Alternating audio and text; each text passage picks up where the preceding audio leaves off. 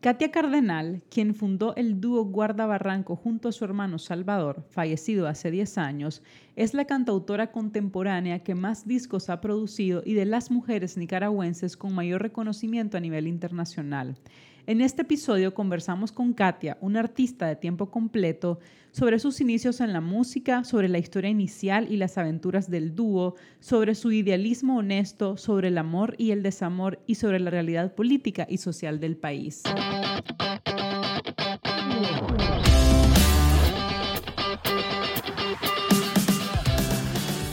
Hola, hola, ¿qué tal? ¿Cómo están? Bienvenidos a un nuevo episodio de Ajá, contame más. Yo soy Elaine Miranda. Y yo soy Yacir Chavardía. ¿Estás emocionado, Yacir? Muchísimo. O sea, vos, sabes, vos estás clara que yo toda mi vida quise tener una conversación con nuestra invitada de hoy pues aquí tenés tu oportunidad. No creo que nunca hayas hablado con ella, ¿verdad? Pero mm. tenés tu chance de tenerla para vos solito. Fíjate que sí, hablé, hablé varias veces con ella, así como, firmame este disco, y me lo firmaba. ah, sí, con gusto. Esas eran mis conversaciones. ¿Nunca llegaste a nada más? No, no, nunca tuve la oportunidad para sentarme y, y compartir con nuestra invitada. ¿De qué vamos a estar platicando hoy? De la música. De, de, de, canciones, de la vida, de cómo la música ha sido un instrumento para compartir ideas tan lindas. Ya lo habíamos hablado en un capítulo, pero, pero hoy es particularmente especial porque no solo nuestra invitada eh, tiene una carrera artística impresionante, sino también porque sus canciones no pasan de moda, o sea, sus canciones y, también pues las canciones de, de con quien ella compartió todas, casi el a ver, 30 años de su vida artística eh, con, con, su hermano. Ya con esto, con esto ya, ya, ya, ya, dije quién es. Ya tiraste toda la piedra, toda la roca. Yo tuve, y esto ya te lo he contado. Eh, bueno, este es como el cuarto episodio que tenemos con, con un invitado músico o un artista musical. Y, y, yo he dicho que mi contacto con la música llegó desde desde que nací, porque mi abuelo eh, eh, es pianista, es músico, eh, se llama Tránsito Gutiérrez, y, pues es conocido entre la, gente que, los músicos en, Nicaragua. Y, yo recuerdo que para nosotros la OTI, que no recuerdo ahorita si es la organización de, internacional de no sé qué, ya nos contará nuestra invitada. Yo me acuerdo entonces nosotros mirábamos, o el Gastón Pérez, que era como este, ¿no? este certamen nacional de música, donde llegaban nuevos artistas, donde se evaluaba también la música por composición, eh, y este, eso era en Nicaragua, y a nivel internacional estaba la OTI. Y te estoy hablando de los años 80. ¿Vos te acordás de los años 80? No, realmente no. Eh, y, y, teníamos solo, pues, el sistema eh, sandinista de televisión, eran canales del Estado, ¿verdad? No, pues, no teníamos acceso a otro tipo de, de, contenido eh, televisivo. Entonces, yo recuerdo que lo veíamos los castones porque casi todos los años estaba mi, mi abuelo. En una ocasión recuerdo una canción que quedó en segundo lugar, creo que fue en segundo lugar en la OTI. Pero te estoy hablando que habré tenido como 6, 7 años. O sea, hace Increíble que te acuerdes de eso. Pero es que hay cosas que no se olvidan. Y recuerdo esa canción, fue la primera canción de amor que a mí él se, se, ríe de mí porque yo le digo cada canción así romántica y le digo, esa canción me hizo llorar. Cuando... O sea, pero él lloraba con el 95% de las canciones románticas. Eh, cuando me cortó tal, tal novia o cuando no me hizo caso tal chavala, esta canción estaba ahí y me, me golpeaba mucho. Pues esta, a los siete años, obviamente no era un, un, tema de romanticismo, no de enamoramiento, pero era una canción bellísima que inmediatamente la melodía se me quedó. 1990-91, eh, no recuerdo bien. Ya nos dirá nuestra invitada. Em, ¿Cuál era? Ah, ¿cuál la canción. ¿Cómo no a saber cuál es? De Guardabarranco. eh, todavía el, un piano ¿No te acuerdas? Bueno, pues ya, ya, ya nos va a cantar un pedacito en su momento, Katia. Eh, luego, cuando, otro, otro episodio, eh, mi mamá le gustaba pues también mucho la, la, música del dúo Guardabarranco. Y me acuerdo una vez nos fuimos eh, a yo con, con, una tía, íbamos para San Juan del Sur y todo el camino íbamos escuchando en aquel momento cassette de, de uno de los discos de, de Guardabarranco. Eh, creo que era Si Buscabas. Y, o, Casa Abierta, no recuerdo, pero eran, eran varios, ¿no? O era una colección de, de todas las canciones. Y, y, hay tantas canciones que, que después, cuando aprendí a tocar guitarra, yo me sabía, no, no me sabía todas las canciones que me pedían mis amigos, pero si me decían una de Guardabarranco, yo me la sabía. Todas esas. Todas me las sabía. O sea, para mí, eh, Guardabarranco y sobre todo Guerrero del Amor, eh, em, fue como, como en, mi época de, de, no, yo quiero cambiar el mundo, de, de soñador idealista, de por qué yo no viví la revolución, por qué yo no tenía 15 años en 1978, eh, por qué yo no estuve en los cortes de café o, o por qué yo no me fui voluntario al servicio militar, ¿no? Un guerrero del amor. Voy a hacer un paréntesis, pero yo la verdad te he escuchado eso tantas veces que yo de verdad creo que vos, o sea, sos la reencarnación de alguien más y que lo viviste y que además moriste en la guerra y después ahí nomás te volviste a nacer porque de verdad que tenés eso tan marcado, o sea, obsesivo, y casi que tuviste tu oportunidad en el 2018, ¿verdad? Revivir algo así y no te gustó mucho la experiencia. Sí, sí, no, no, no, lamentablemente la, la, historia en este país es como cíclica, ¿no? Y, sí. y nos ha tocado 2018, desde 2018, revivir lo que para nosotros solo estaba en las, en las memorias de la revolución. Y bastante em, romantizado, además. Y, sí, había mucho romanticismo. Y, Guerrero del Amor creo que fue una de, de estas canciones que eh, iba más allá, ¿no? De poner el, el, que, el que alguien simulara a un joven y que fuera a dar su vida por la revolución, va más allá de eso, Guerrero del Amor. Yo creo que eh, cuando, cuando después maduré, ¿no? Eh, eh, que, me tocó mucho, sí, entendí que Guerrero del Amor era más allá de un soldado, que de un soldado no se trataba, ¿no? Y así... es importante hablar de eso después. Ya lo vamos, a hacer. Ya lo vamos a tocar. ¿Qué te parece si introducís a nuestra invitada hoy? y tantas cosas. Solo para terminar, Katia, yo me aventé en, su momento a componer canciones que están en, ah. el baúl. Pero una de las canciones, y esto es uno de mis orgullos de mi vida, o sea, yo hice una canción, la cantamos eh, en un festival interuniversitario de música por composición, y el jurado en el 2005 fueron Luis Pastor, Salvador Cardenal, y no recuerdo quién más. Y Salvador Cardenal fue el que habló para anunciar quiénes habían ganado.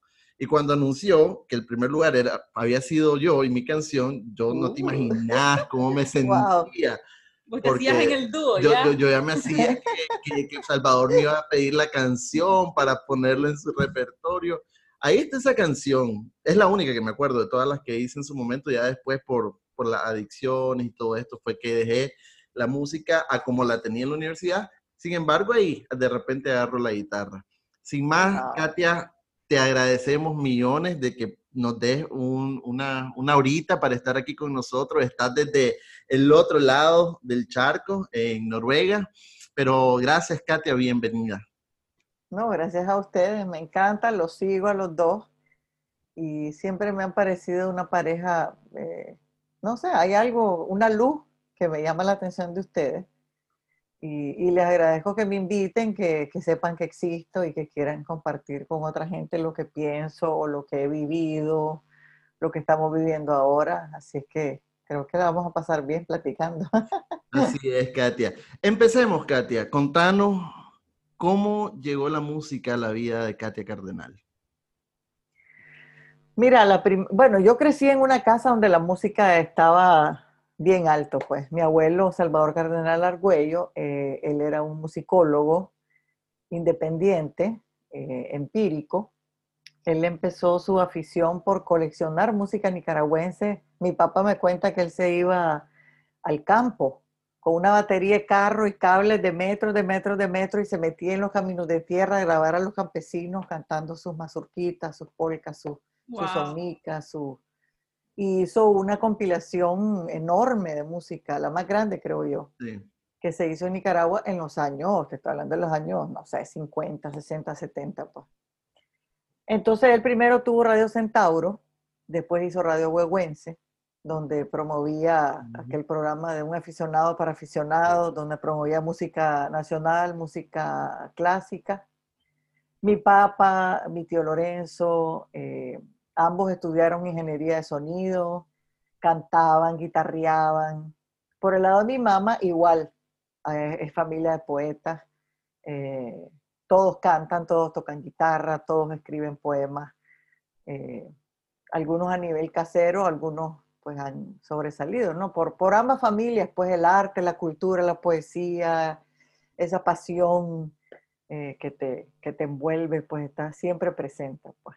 Entonces, me acuerdo que yo tenía como unos, a ver, esto fue después del sitio del terremoto, después del terremoto del 72, yo tenía nueve años. Y mi mamá ponía música de la época, estoy hablando de 1972, o sea, Julio Iglesias, Camilo VI, ¿me entendés? Empezaba Juan Gabriel, pero también le gustaba la música gringa, los Creedence Clearwater, Elvis y todo eso. Ella ponía de todo, pues. Y un día puso un disco de Juan Manuel Serrat, uh. con la poesía de Miguel Hernández y de Antonio Machado. Eran dos álbumes que él musicalizó esa poesía y yo me fui a otro, a otro planeta me fui a otro planeta. O sea, era una cosa que yo nunca antes había oído. Una letra que no entendía y necesitaba entenderte. estoy hablando de una niña de nueve años.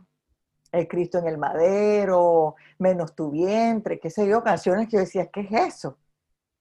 Y yo le decía, mamá, vuelve a poner.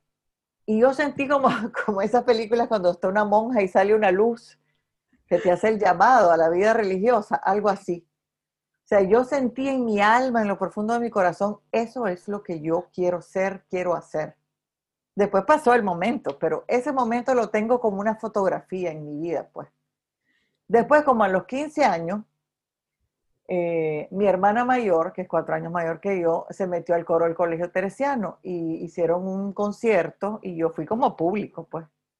Y cuando yo vi ese coro así, pues a dos metros, que no es muy común en Nicaragua estar en contacto directo con la música en vivo, pues, desgraciadamente, pues. Viendo a las compañeras de los años mayores cantando en un coro maravilloso a tres, cuatro voces, yo quedé paralizada.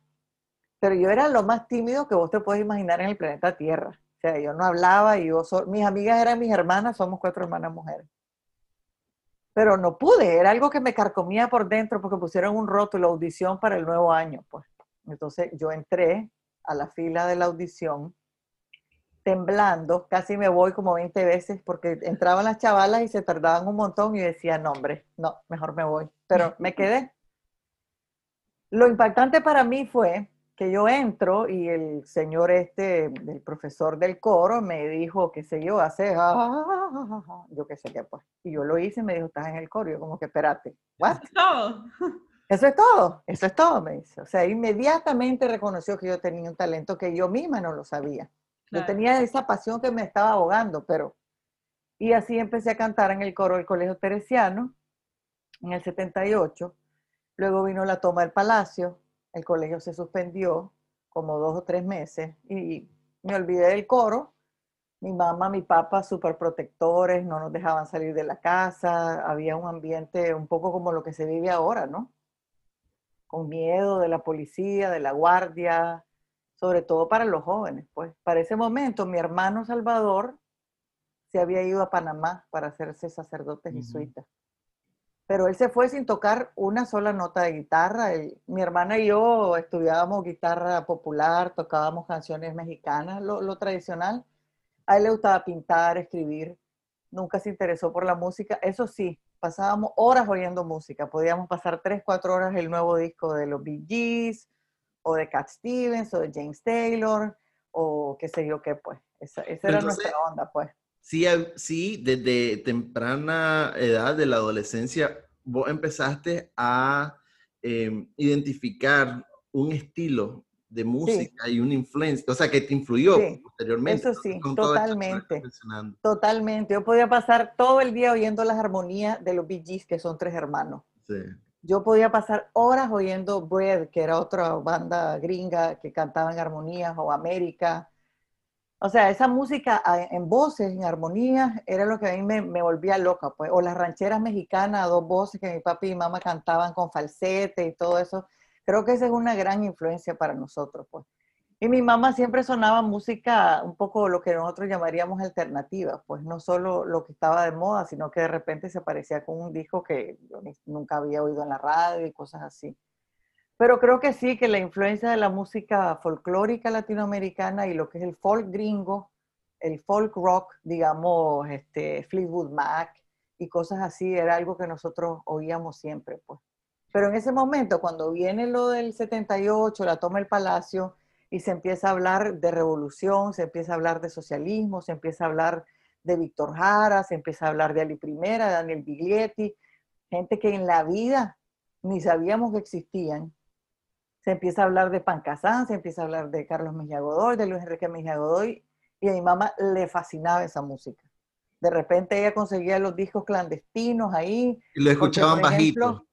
Claro, ¿me entendés? La misa campesina, todo eso era prohibido. Entonces mi mamá tenía su stock de música prohibida, ¿verdad? Que nosotros oíamos, que ni sé dónde la conseguía, pues. Pero lo que sí recuerdo es que el hermano de mi papá, mi tío Lorenzo, tenía uno de los mejores estudios de grabación en Nicaragua en los 70. Y ahí se grabó, por ejemplo, el disco de Pancasán, clandestinamente. Entonces todo eso era como que un secreto a voces en la familia, pues toda esa música revolucionaria de repente empezó como a, invadir. Y Salvador, que estaba en Panamá, desde afuera podía también oír a los guaraguao, llegaban Luis y Carlos a hacer, este, eh, qué sé yo, denuncias sobre Somoza y todo eso, y nos mandaban cassette por correo clandestinos con canciones de Violeta Parra, qué sé yo, pues todo una cosa así que a los jóvenes de ese tiempo era como que tengo un cassette de no sé quién, ¿me entendés? Con tales canciones que nadie había oído. Todavía los cubanos no habían entrado en esa época, era la música sudamericana, más que todo. Katia, y vos después decidí estudiar formalmente música. Em, a, mí, yo, te quería preguntar si eso causó algún tipo de, no sé si de oposición o, si fue bienvenida la noticia con tu familia, porque muchas veces, sobre, sobre todo en los tiempos de ahora, muy bonito que te guste la música y todo, pero que estudies música y que te dediques a música son otros 100 pesos completamente Totalmente. ¿Verdad? O sea, yo siempre. Sí, yo he conocido gente que le dicen, ok, pero estudia una carrera formal, ¿verdad? Como que si lo otro fuera informal y después, si querés, te dedicas un rato, ¿verdad? Pero como, como que a la familia, sobre todo a los padres, se les hace necesario tener ese, ese, ese colchoncito, ¿verdad? Asegurado, de decir, si no estás bien en la música, pues por lo menos tienes tu carrera de contabilidad, de administrador, ¿verdad? Entonces, ¿cómo, fue tu experiencia? Mira, mi mamá, como te digo, y mi papá siempre les fascinó la música. A los 12 años tuvimos nuestro primer profesor de guitarra, mi hermana mayor y yo, y Salvador no quiso. Ajá. Y nos encantaba la guitarra. Y después, este, de repente pusieron un anuncio que había clases en la colonia Dambas, que era enfrente, que era la, el, era la Bella El lago, ¿no? enfrente al lago, pusieron un anuncio, clases de violín para niñas. Y ahí vamos mi hermana y yo a las clases de violín. Tenía 12 años, pero era muy lejos. Nosotros siempre vivimos en carretera Masaya. Entonces era lejos, no había quien nos llevara y nos trajera, éramos hipotitas, pues. Entonces estuve como seis meses violín. Siempre me quedó con esa onda del interés de cómo puedes leer música. Eso es algo rarísimo para mí, pues.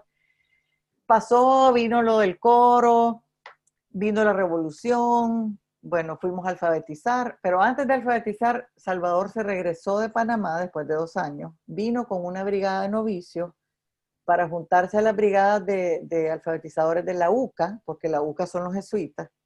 Entonces él vino, yo iba a ir con la brigada del colegio teresiano, yo estaba en cuarto año del colegio, y cuando él regresa, después de dos años de no vernos, él viene tocando guitarra y cantando canciones propias, y nosotras estábamos en shock total porque cuando él se fue, el, cura, que era como el guía de los muchachos, le regaló una guitarra. Le dijo, tu familia es de músicos. Y él se quedó como que yo no toco guitarra. Ahí vas a aprender, le dijo. O sea, este señor era como, pienso yo, un instrumento.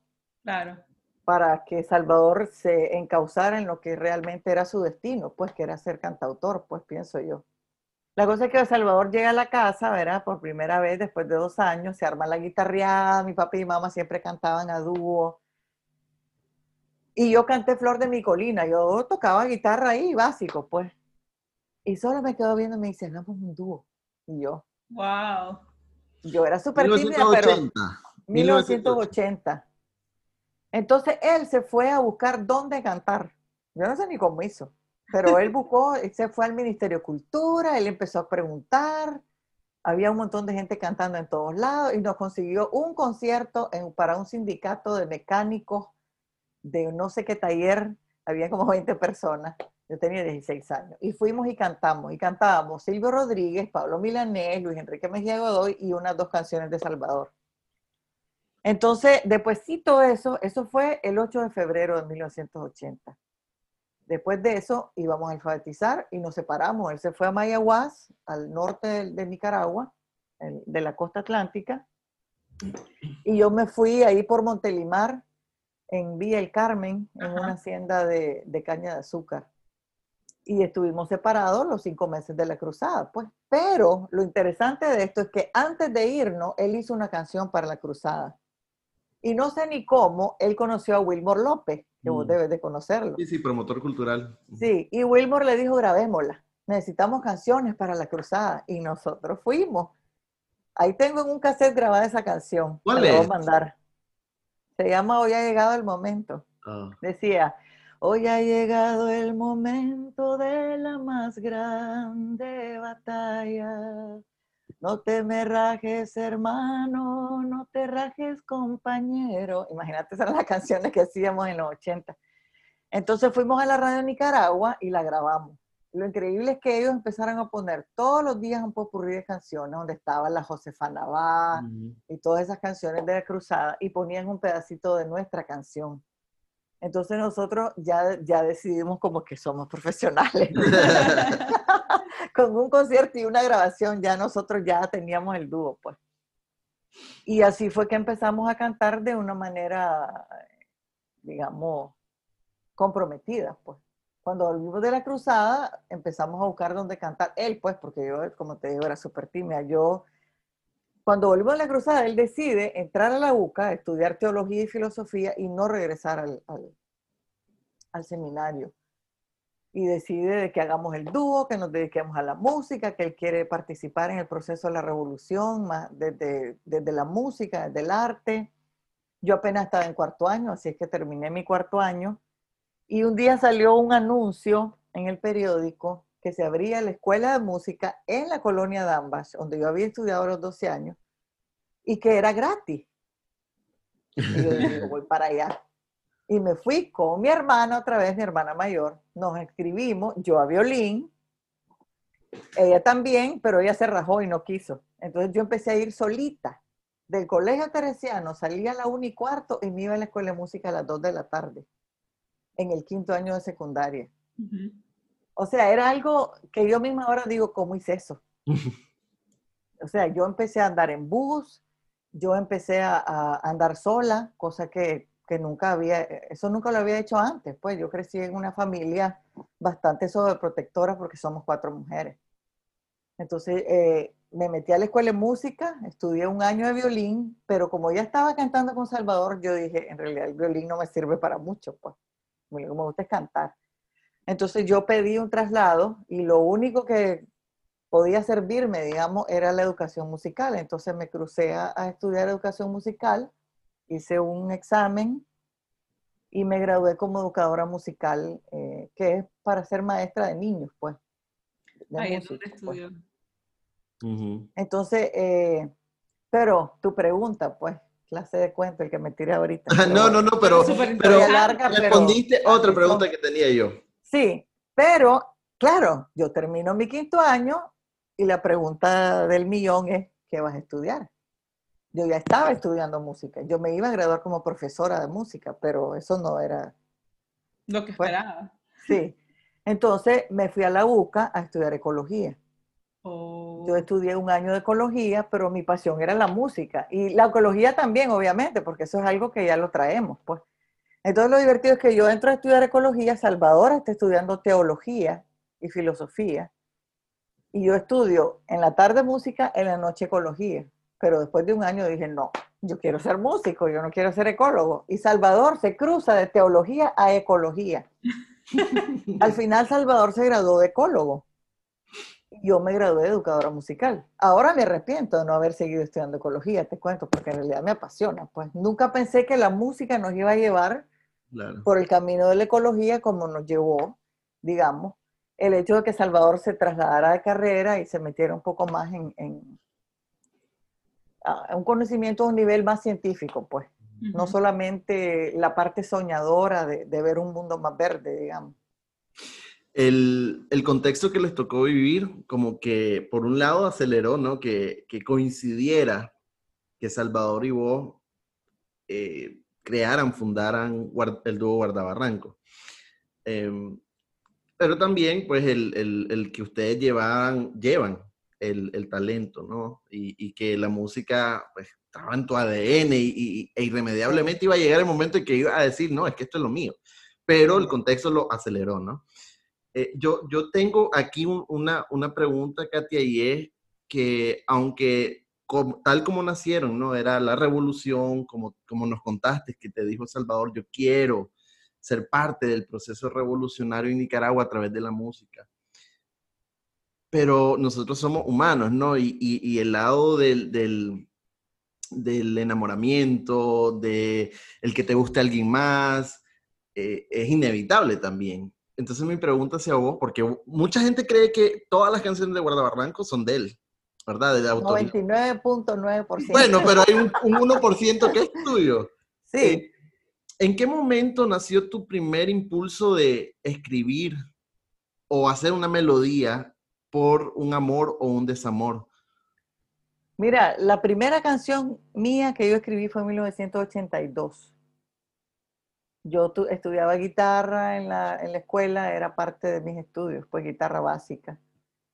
Y siempre me gustó escribir notitas por aquí, por allá, y claro, rodeada de Danilo, el Chava, Luis, Carlos, íbamos a festivales donde estaba Silvio Rodríguez, o sea, eso era lo normal para nosotros, pues, o sea, había una fuente de inspiración que rebasaba cualquier cosa, pues, y yo tímidamente componía en mi cuarto el problema es que todos mis amigos eran hombres, solo cantautores hombres. Las grandes intérpretes. Cantautores extraordinarios, ¿verdad? Además. Danilo Norori, Salvador Cardenal, los hermanos Mejía. Exactamente. Y no había mujeres compositoras en Nicaragua que hubieran sobresalido en ese estilo o en otro estilo. Pues mencioname una, pues, de los años 80. No hay. No hay todos eran hombres. Entonces, claro, yo empecé a componer en secreto en mi cuarto, en el 82. Me enamoré y escribí como 10 canciones románticas. Y entonces eh, grabamos nuestro primer disco en el 82 y Don Tránsito tocó el piano en ese disco, Un Trago de Horizonte, con la banda Praxis, que era Potota y Andrés Sánchez, Ana Sánchez. 83, 82. Tránsito ya había muerto cuando hicimos ese disco. Acababa de morir. Mi abuelo, entonces. Entonces fue Tránsito, tu abuelo, el que toca en el disco, mm. sí. Entonces, eh, yo me acuerdo que conocimos a, Jackson Brown eh, en el 83, creo, que él llegó 84 a Nicaragua, un cuento largo, pero terminamos en Estados Unidos grabando. Y bueno, empezamos a seleccionar las canciones y buscaba Guerrero del Amor, Esmaragdos Margara, Para amarnos con el mundo. Y yo le dije a Salvador, mira, yo de bachillera, ¿verdad? yo tengo algunas canciones propias, ¿verdad?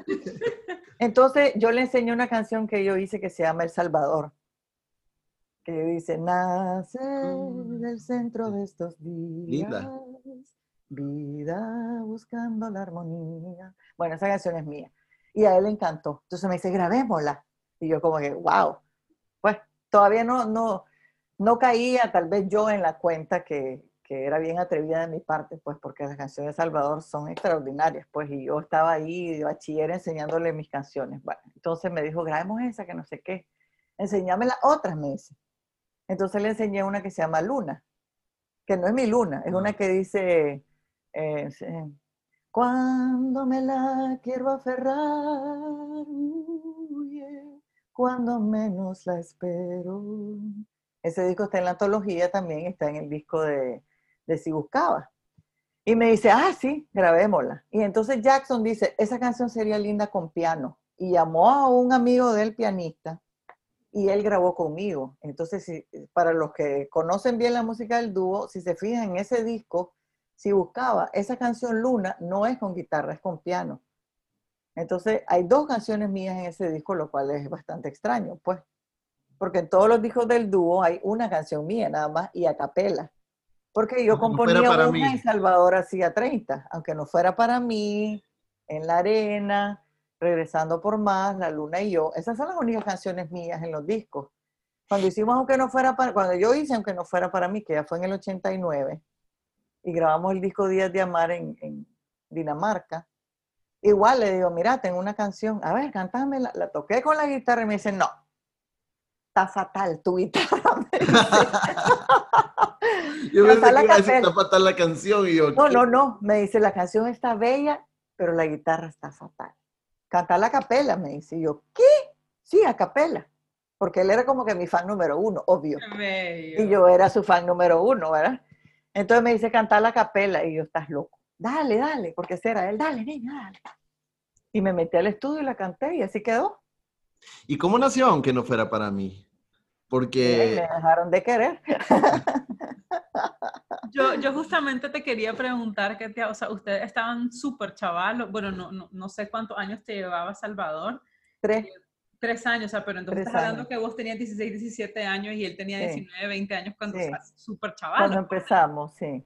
Y eran todavía pues hijos de hogar, ¿verdad? Y, y obviamente el tiempo va pasando y uno va haciendo su vida. Entonces la pregunta es, ¿cómo se va como mezclando esta vida de la música profesional con tu vida personal.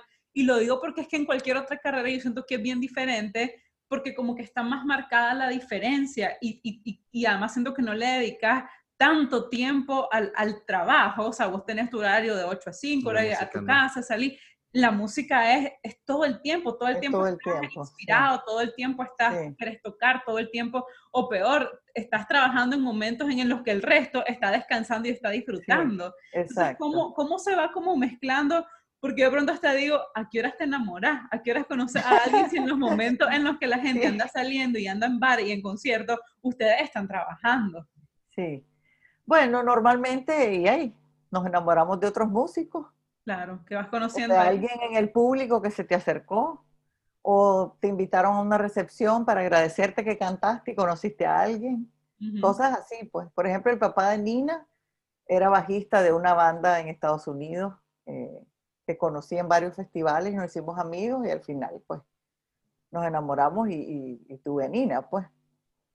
Eh, el papá de mis hijos lo conocí en la Embajada de Noruega porque nos invitaron el Día Nacional de Noruega, después de haber venido a Noruega a cantar Dale una luz con Oge Alexandersen, lo grabamos aquí en el 92, entonces en el 93, en la fiesta del de Día Nacional de Noruega en Managua, nos invitan a Salvador y a mí, y me tocó estar sentada con este señor, y, al final me casé con él, tuvimos tres hijos y vivimos aquí, estuvimos casados 10 años.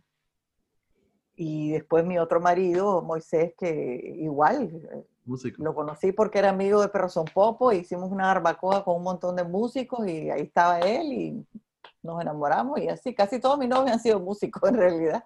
Como, como que sucede sí. bastante parecido como con los doctores, que o sea, los doctores se casan entre ellos porque se conocen sí. en las horas en largas. Las horas de trabajo.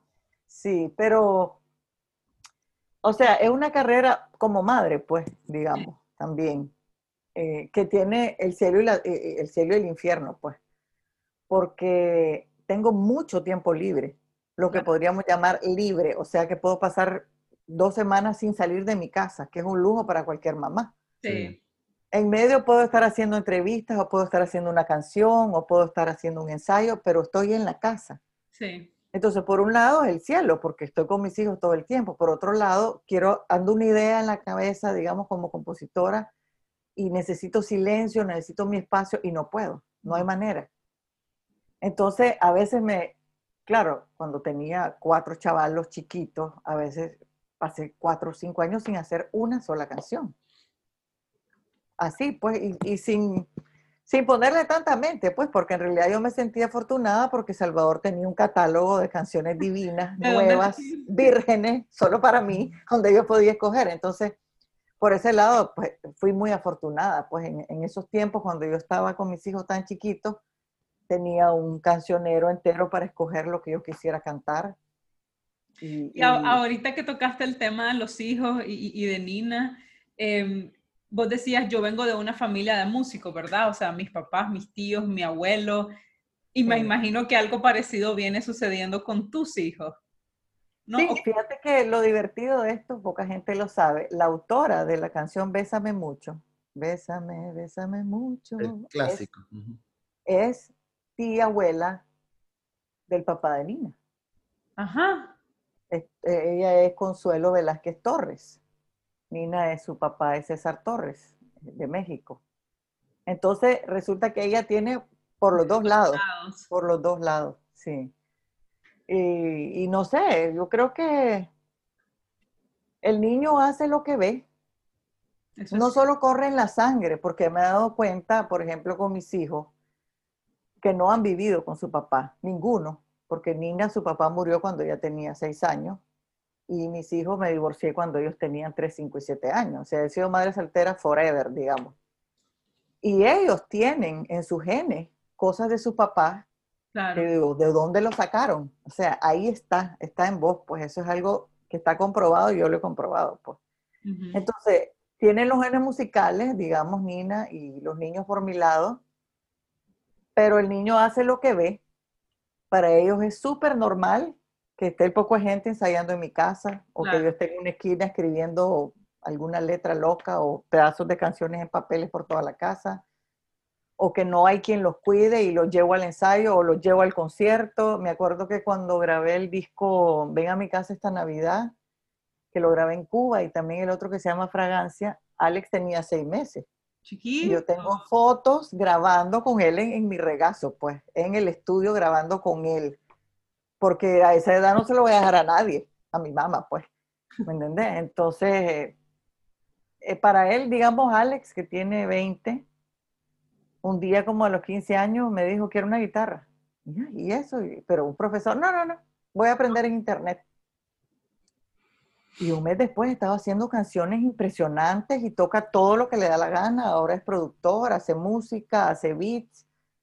Eh, él está eh, produciendo mi, nuevo EP que voy a sacar en septiembre. Él con Nina hizo un home studio en su cuarto y ahorita lo acaban de aceptar en una universidad aquí en, eh, a dos horas de Oslo como productor musical. Qué bueno, Y se va en septiembre y, o sea, si creciste viendo eso, oyendo eso, el ser humano es tiene una capacidad para aprender, para desarrollarse, o sea, crecer hablando tres idiomas, por ejemplo, que a veces decimos, no puedo, no me da la cabeza, pero el niño es como un libro en blanco que puede aprender tantas cosas y desperdiciamos de una manera tan atroz lo que el niño es capaz, o sea, todo niño debería ser bilingüe, empecemos por ahí. Sí, es que lo subestimamos. Sí, o sea, mis hijos crecieron hablando, sí, noruego y español, y de repente el inglés está en todos lados y son trilingües. Todos. Así, sin todos, sin, dar, sin darnos cuenta, pues. Entonces, eh, es increíble, pues, lo que los padres podemos darle a los niños, a los hijos. Voy a hacer, voy a hacer un paréntesis rapidísimo con ese tema del idioma. Nunca lo había pensado así, que realmente todos deberían de ser bilingües, pero tenés toda la razón porque es que ni siquiera es como un esfuerzo mayor para ellos. Cuando, cuando yo estaba estudiando en Taiwán, uno de mis compañeros de clase y que fue mi, de mis mejores amigos en la maestría, era un israelí, un israelí que se llamaba Israel además, y él estaba casado con una polaca. Tenían un niño de 18 meses, dos años que se llamaba Kai, y entonces el chihuín hablaba, o sea, hablaba todo, porque el papá le hablaba en hebreo, la mamá le hablaba en polaco, entre ellos y con nosotros, con todos los amigos, hablábamos en inglés. Y además iba a un daycare que le hablaban en chino mandarín. Entonces, chiquitito de, pronto se mezclaba, ¿verdad? Y entonces en sus oraciones una, usaba una palabra de un idioma y otro de otro, pero ahorita ya tiene 8 o 9 años y dice mi amigo, habla todos, habla los cuatro idiomas y lo habla Exactamente, ese es el caso, ese es el caso de mi ex marido. porque los papás de él son de la India. Ajá. Entonces él habla inglés con su papá, con Yavi con su mamá, noruego con su hermana, español conmigo. Wow. Wow. Y es en la universidad. Él habla Cinco cinco idiomas. idiomas. Y se cruza como que si estuviera... Increíble. Es increíble la capacidad que tenemos los seres humanos y que no usamos, pues. O sea, el mayor castigo es negarnos la oportunidad de aprender miles de cosas, pues. Y nosotros en esta conversación vamos a hacer como en los idiomas, nos vamos a ir de la actualidad a 1982. Ok. Eh, Katia, yo me he preguntado cómo, cómo nació Guerrero del Amor. Eh, es una canción, yo lo mencioné al inicio, que, que yo me la sé de cabo a rabo, que... Un no, no, poquito, no, que a vos no. te gusta No, cantar. no, no, ¿qué es no, no, no, no, no. Cuando, cuando venga Katia de nuevo, en secreto ahí. cuando Mira. venga Katia de nuevo lo vamos a hacer. ¿Cómo nació Guerrero del Amor? Mira, a me- como vos decís, a medida que uno va creciendo, la realidad se va transformando en otra. O sea, si vos pensás en, en- aunque no fuera para mí, me ves cantarla ahorita, decís, ah, bueno, esa canción, pero yo la escribí cuando tenía 23 años. 26 a ver, 26 años. Era una niña, digo yo ahora, igual que mi mamá, si sos una niña. Era una ni- Salvador escribió Si Buscabas cuando tenía 21 años, que es una canción tan Muy- profunda cuando yo la veo ahora como adulto y yo la grabé cuando tenía 20 años, con aquella pasión de la juventud y esa pasión sigue intacta cuando vos creces, que es algo que no sabemos cuando somos jóvenes.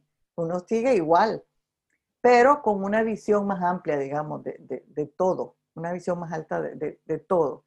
Entonces, Guerrero el Amor, a ver, cuando nosotros estábamos en Nicaragua en los años 80, a nosotros se nos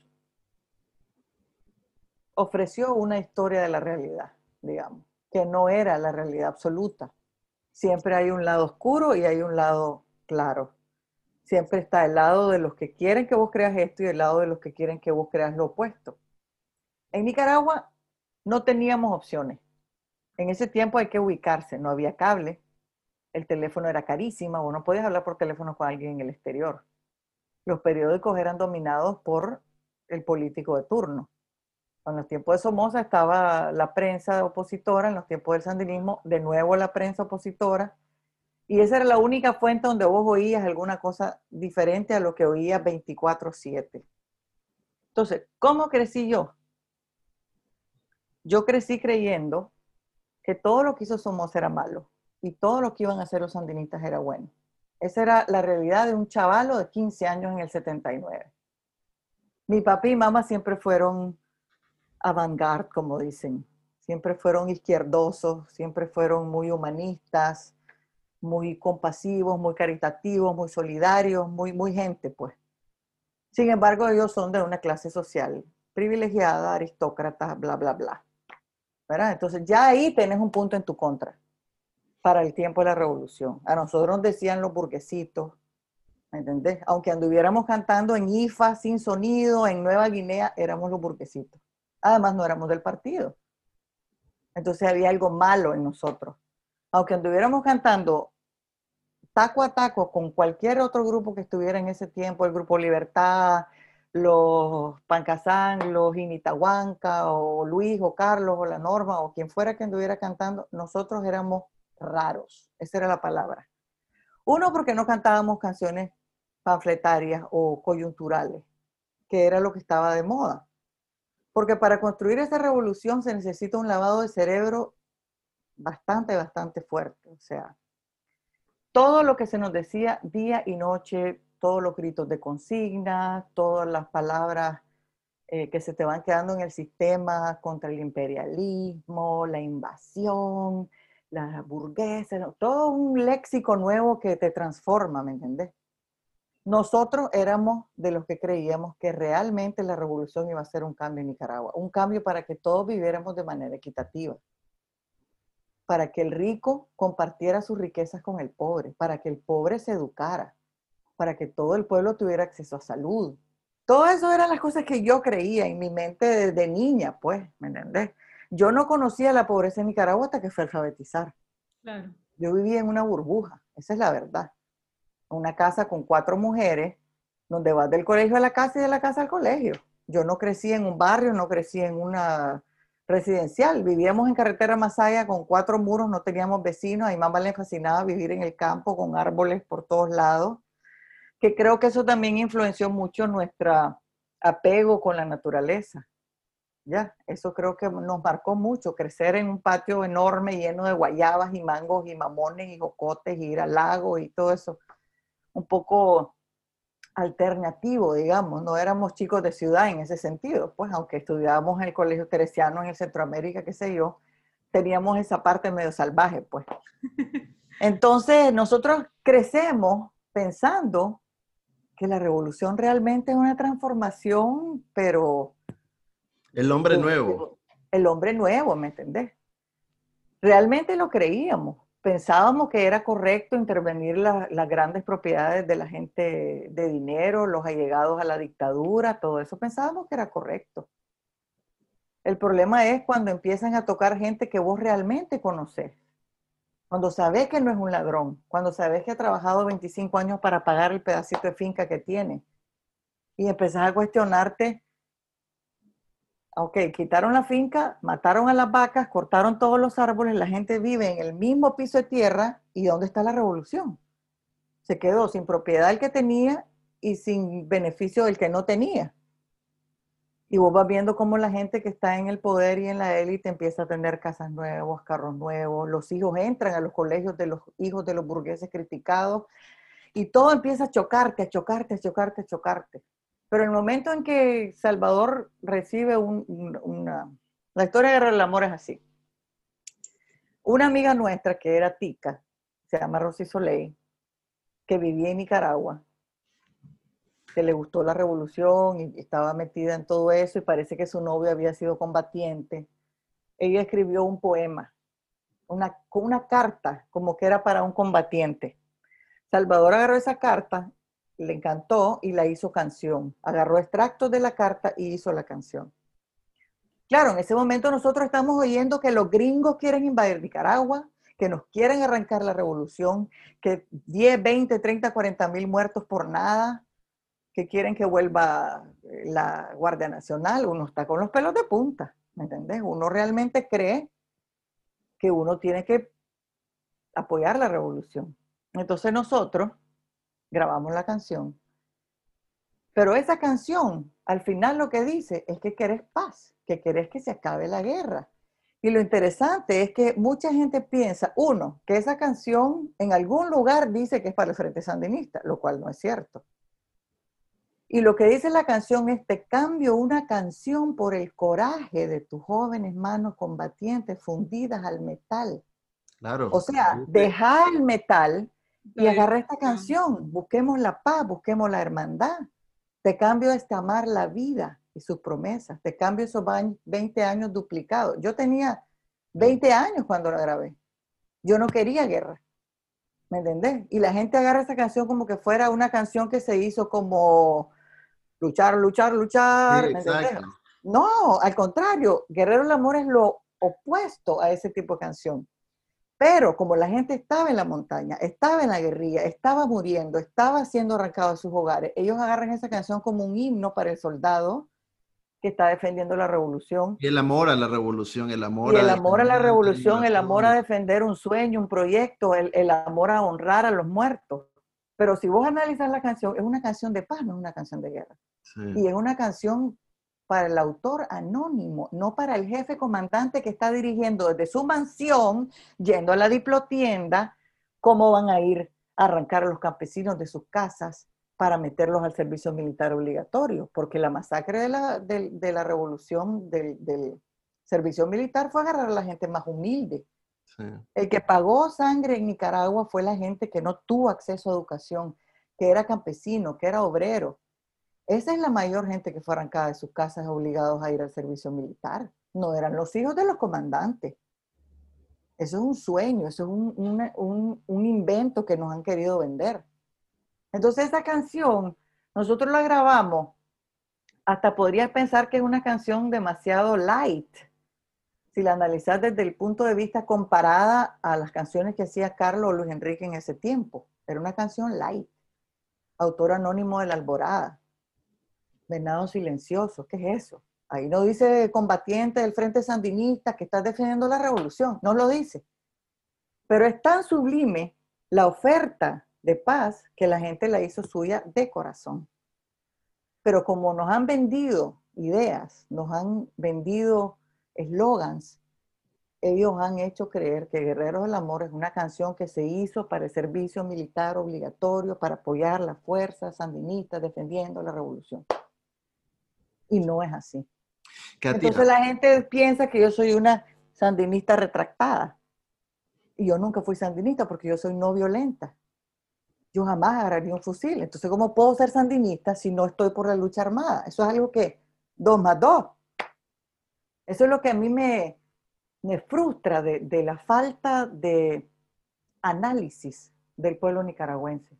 El pueblo nicaragüense ha sido manipulado de tal manera que no se detiene a pensar, ¿será que puedo pensar diferente? ¿Será que puedo cuestionar? ¿Será que puedo opinar?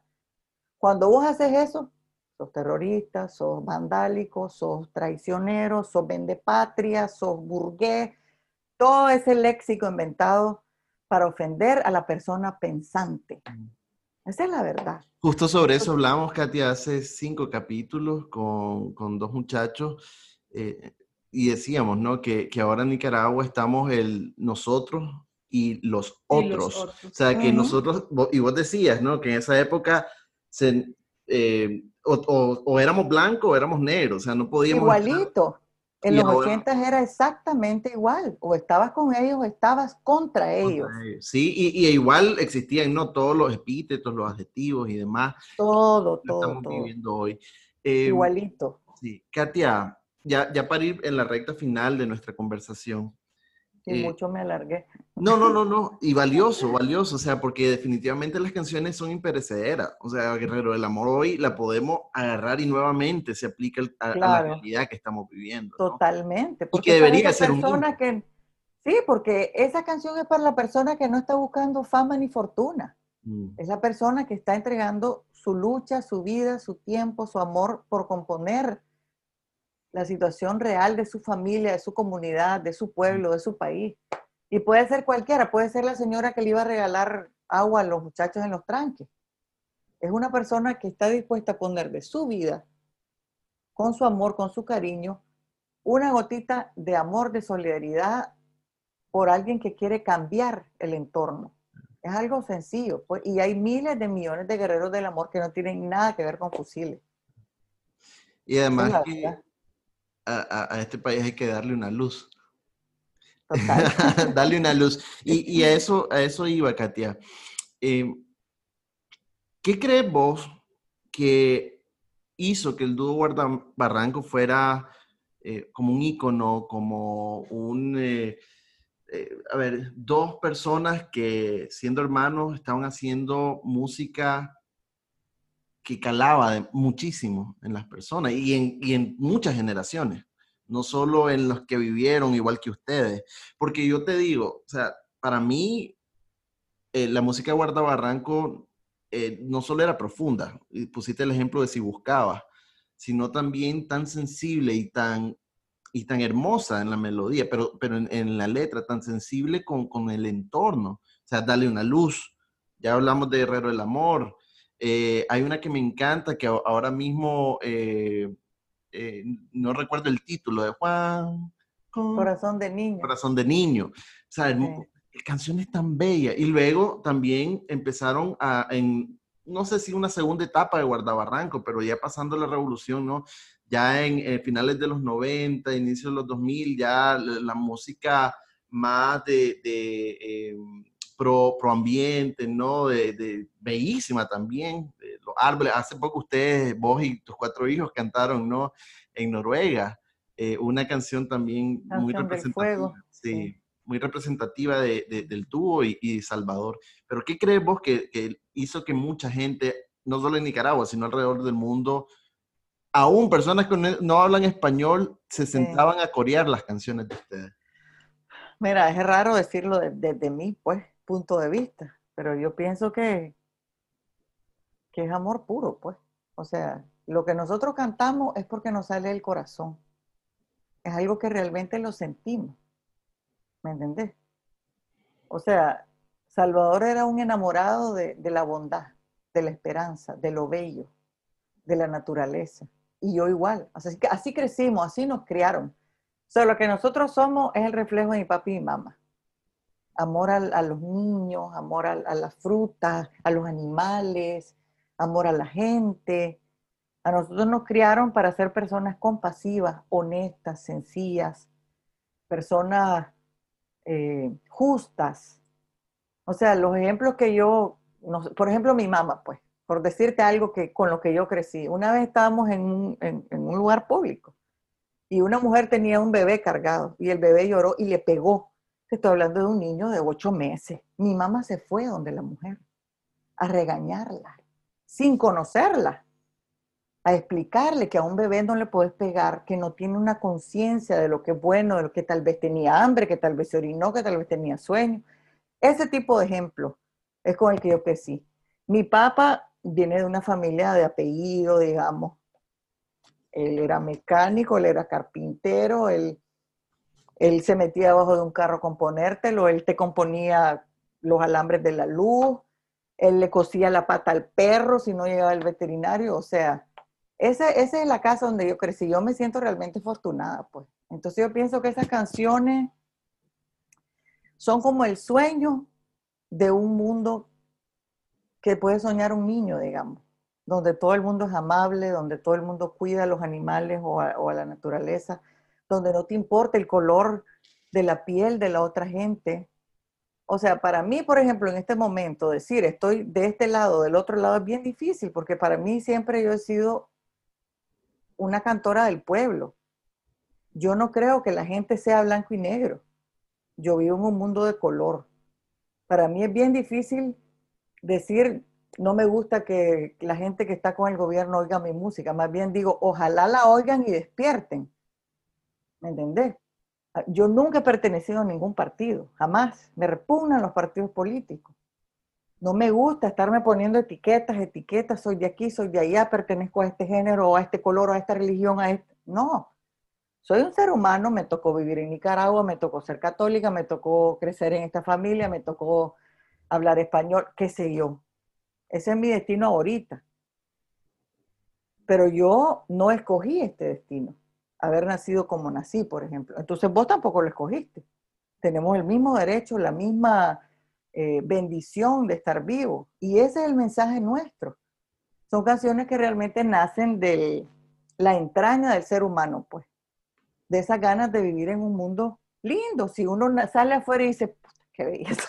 o sea, ¿por qué, ¿por qué promover lo feo? ¿Por qué, por qué eh, ensañarse con promover el odio, la maldad, del amarillismo, eh, la discordia. ¿Por qué no? Es que solo basta salir, dar una vueltecita y ver cada hoja, cada flor y decir, ¡Eh! vivimos en el paraíso. Vivimos en el paraíso. O sea, el milagro de la vida cuando sos mamá, el milagro de enamorarte, el milagro de ser solidario con alguien que no puede hacer algo y vos puedes ayudar. Todo, e, todo ese sentimiento es lo que nosotros hemos querido eh, plasmar en la canción. Y por eso a veces la gente dice que somos muy light. O sea, muy, Claro, muy romántico. Muy o sea, muy romántico, pues. Pero yo soy una persona soñadora, soy una persona romántica. No romántica solo del amor romántico, romántica de que veo a una mujer amamantando un bebé y me derrito, pues, o sea, romántica de, de que un perrito me queda viendo y ya lloré, o sea, ¿me entendés? O sea, me conmueve la belleza, la bondad, y Salvador era igual. Y él era pintor y pintaba ángeles llenos de colores. O sea, nosotros lo que hemos querido es resaltar esa belleza que a veces uno siente que la sociedad te la quiere oprimir. Resaltar esa luz que tenemos cada ser humano como ser humano. Pues. Y si vos te fijas, la gente quiere que te maquilles, quiere que te tiñas, quiere que bajes de peso, quiere que hables de tal manera, quiere que uses tal carro o tal teléfono. ¿Por qué? Si somos bellos como nos hizo Dios, ¿por qué no exaltar lo bello que ya tenemos y no estar desperdiciando el tiempo en esto y aquello, aquello, aquello? compartir nuestros conocimientos, compartir nuestra riqueza de nuestras diferencias. Imagínate que todos solo hubieran rosas en el mundo, que no hubieran gilijoche ni sacuanjoche, que no hubieran mangos ni aguacates, qué aburrido. O sea, Si lo lindo es las diferencias que tenemos los seres humanos. Y en Nicaragua, sobre todo, un país tan polarizado, que nos quieren hacer creer que lo bueno es o blanco o negro. Y Salvador y yo, desde chavalos, tuvimos esa visión. Y por eso, Salvador me dijo que tal guardaba ranco de nombre. No solo por el romanticismo de que es el pájaro nacional, sino porque es un pájaro que no se puede enjaular. Si vos metes un guardabarranco en una jaula, se pega contra los barrotes hasta que se muere. Entonces, ya desde 1980, nosotros sabíamos que la música, el arte, la poesía, el pensamiento, no lo puedes enjaular. Y eso creo yo que, que la gente lo puede percibir en, en, la música, pues, porque no, no es un proyecto inventado con un marketing, con un, ¿me entiendes? Simplemente éramos dos hipotes de 16 y 19 años que sentimos que con ese talento que teníamos, de alguna manera, podíamos encauzar a través de la poesía y la música un camino hacia la belleza, hacia el respeto, hacia el amor, la solidaridad, yo qué sé qué, pues voy a seguir siendo una soñadora hasta que me muera, pues. sí. pero, pues. pero gente, personas así como vos creo que, que son imprescindibles. Eh, porque... Yo espero que sí, pues. Sí, o sea, es que lo mismo, todo, todo debe tener un balance, ¿no? En la vida, los colores en lugar de blanco y negro. Y ahí, ahí es donde está esto, escucharte lo que acabas de decir, me parece muy poderoso. Es que también hay momentos, o sea, si yo no hubiera oído a Carlos y a Luis, si no hubiera oído a Mercedes Sosa, si no hubiera oído a Guaraguao o a Quilapayún, tal vez no hubiera sentido ese impacto que tuvo esa palabra eh, coyuntural en el momento preciso en que tantas dictaduras estaban oprimiendo a, Latinoamérica, por ejemplo. Y, pero también necesitas lo otro, ¿me entendés? Entonces yo creo que después de tanto sufrimiento, de tanta guerra, de tanto conflicto, la música de Guardabarranco es como un renacer a la esperanza, a olvidarnos de, estar hermano contra hermano, pues. Y, ahorita eh, lo que necesitamos es respeto, tolerancia, o sea, no, la gente no es 100% ángel ni 100% demonio, pues somos una mezcla de mil cosas. Y este conflicto nos ha ido separando, ha ido habiendo un abismo entre amigos, entre familia. Yo lo veo en el, en el, en el gremio musical, por ejemplo, y imagino que es lo mismo en todos lados, pues, y es horrible. Un amigo mío de, de 30 años de repente, ay, Dios mío, está cantando ahí, ay, no. Porque eso es lo que estás percibiendo todo el tiempo, pero no puedes pensar por qué está ahí, cuál es su situación verdadera. ¿Entendés? Claro, mi moral, mi ética, mm. yo prefiero que fue una decisión muy dura para mí. O sea, yo salí con una maleta de mano, cerré mi casa, dejé mis cinco gatos, mi mamá, mi vecina, mi hermana, mi otra vecina, todo. Cerré la fundación, cerré el Festival de Cantautora, cerré el Festival Salvador Cardenal en Memoria pero yo soy un ser humano que nací en el planeta Tierra y tengo derecho a respirar, a hablar, a pensar. Y en Nicaragua no se me daba esa, no se me da esa oportunidad. Tengo suerte. No sé cómo ni por qué vine a parar a este país hace 20 años, soy ciudadana de este país y hasta el día de hoy no he tenido ni que robar ni que rogar. Vivo de, mi trabajo, vivo de, de la música. Es un milagro. Pero yo pienso que si uno hace lo que uno eh, siente, lo que a uno lo apasiona, tenés techo y comida de alguna manera, pues, no sé, está comprobadísimo, pues, yo soy el vivo ejemplo de eso, pues. Katia. Yo soy muy buena en mis finanzas, en mi organización, pues, en mi organización. Sí, Katia, vamos a, programar para eh, una siguiente temporada otra, otra conversación con vos, porque no hablamos sobre ya la etapa, eh, Katia, como, como madre, cuando te fuiste a vivir a Noruega, tus hijos, y hay otro mundo ahí, ¿no? Que, que nos puedes compartir. Pero sí, antes, de sí, antes de terminar este capítulo, yo tenía una última pregunta. Sí. Eh, no sé si estará mal formulada, pero, pero la tengo aquí en mi cabeza y es cómo el amor y el desamor le aportaron a tu música, tanto en la composición como en la interpretación, y viceversa, cómo eso que creaste influyó en tus relaciones de pareja. Mira, voy a hablar en plural porque Salvador y yo éramos igualitos. Ok. Cortapulsos total. no sé, nosotros crecimos en un hogar donde mi papi y mamá jalaron desde los 12 años. Wow. Se casaron escondidos a los 17, se amaron y fueron enamorados toda la vida. Mi papá murió de un eh, derrame eh, dos meses después que Salvador, después de estar 53 años casados. Crecimos con esa ilusión de la vida de pareja forever, pues como dicen, ¿me entiendes? Y no se nos dio a ninguno de los dos. En primer lugar, ser músico y tener una pareja no combina muy bien por el ego, por los celos, por los tiempos, por, por todo. No sé, no, como que no, no funciona. O sea, a mí no me ha funcionado, Salvador no le funcionó tampoco. Pues. Somos muy entregados. Los dos hemos sido súper entregados, súper enamorados, pero no sé, parece que no encontramos a la persona que quería recibir ese amor, que, que podía aceptarnos con nuestras soledades, con nuestra, eh, con ese mundo eh, interno que tenemos, con la viajadera, con la adulación de los fans, que también es más difícil cuando sos mujer, por ejemplo. O sea, tener un marido celoso, gracias, pues, Es, es bien complicado. Eh, luego, estar de pareja con un músico es más complicado y peor si vos sos mujer, porque hay una lucha de egos que es inevitable como ser humano. Tienes que estar en un nivel espiritual muy alto para poder realmente compenetrarte como pareja, respetar tu, profesión, tu trabajo, entender que, el mundo de la farándula es algo totalmente vacío, hueco y, y, insignificante, por lo menos para mí, pues. Tal vez hay gente que se mueve en otros escenarios y otros ambientes donde le fascina eso, a mí no, pues. Y pues no, pues no, no lo veo como una parte de, lo que yo hago, pues. Pero es inevitable, pues uno recibe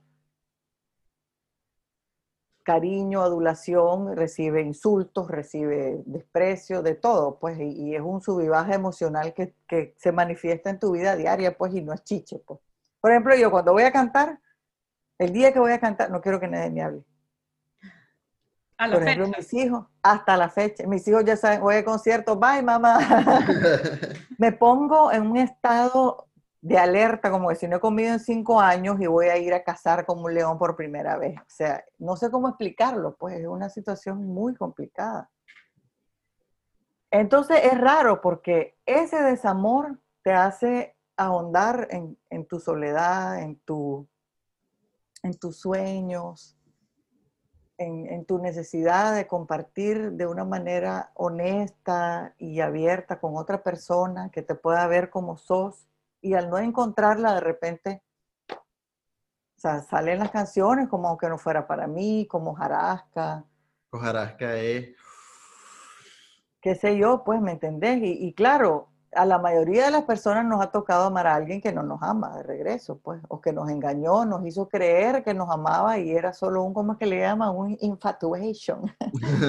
y, y, eso pasa, pues, lo que pasa es que yo siento que a veces el artista como que anda una esponja de corazón y vos vas agarrando, vas agarrando agua, la nube va agarrando y de repente el aguacero, ¿me entendés?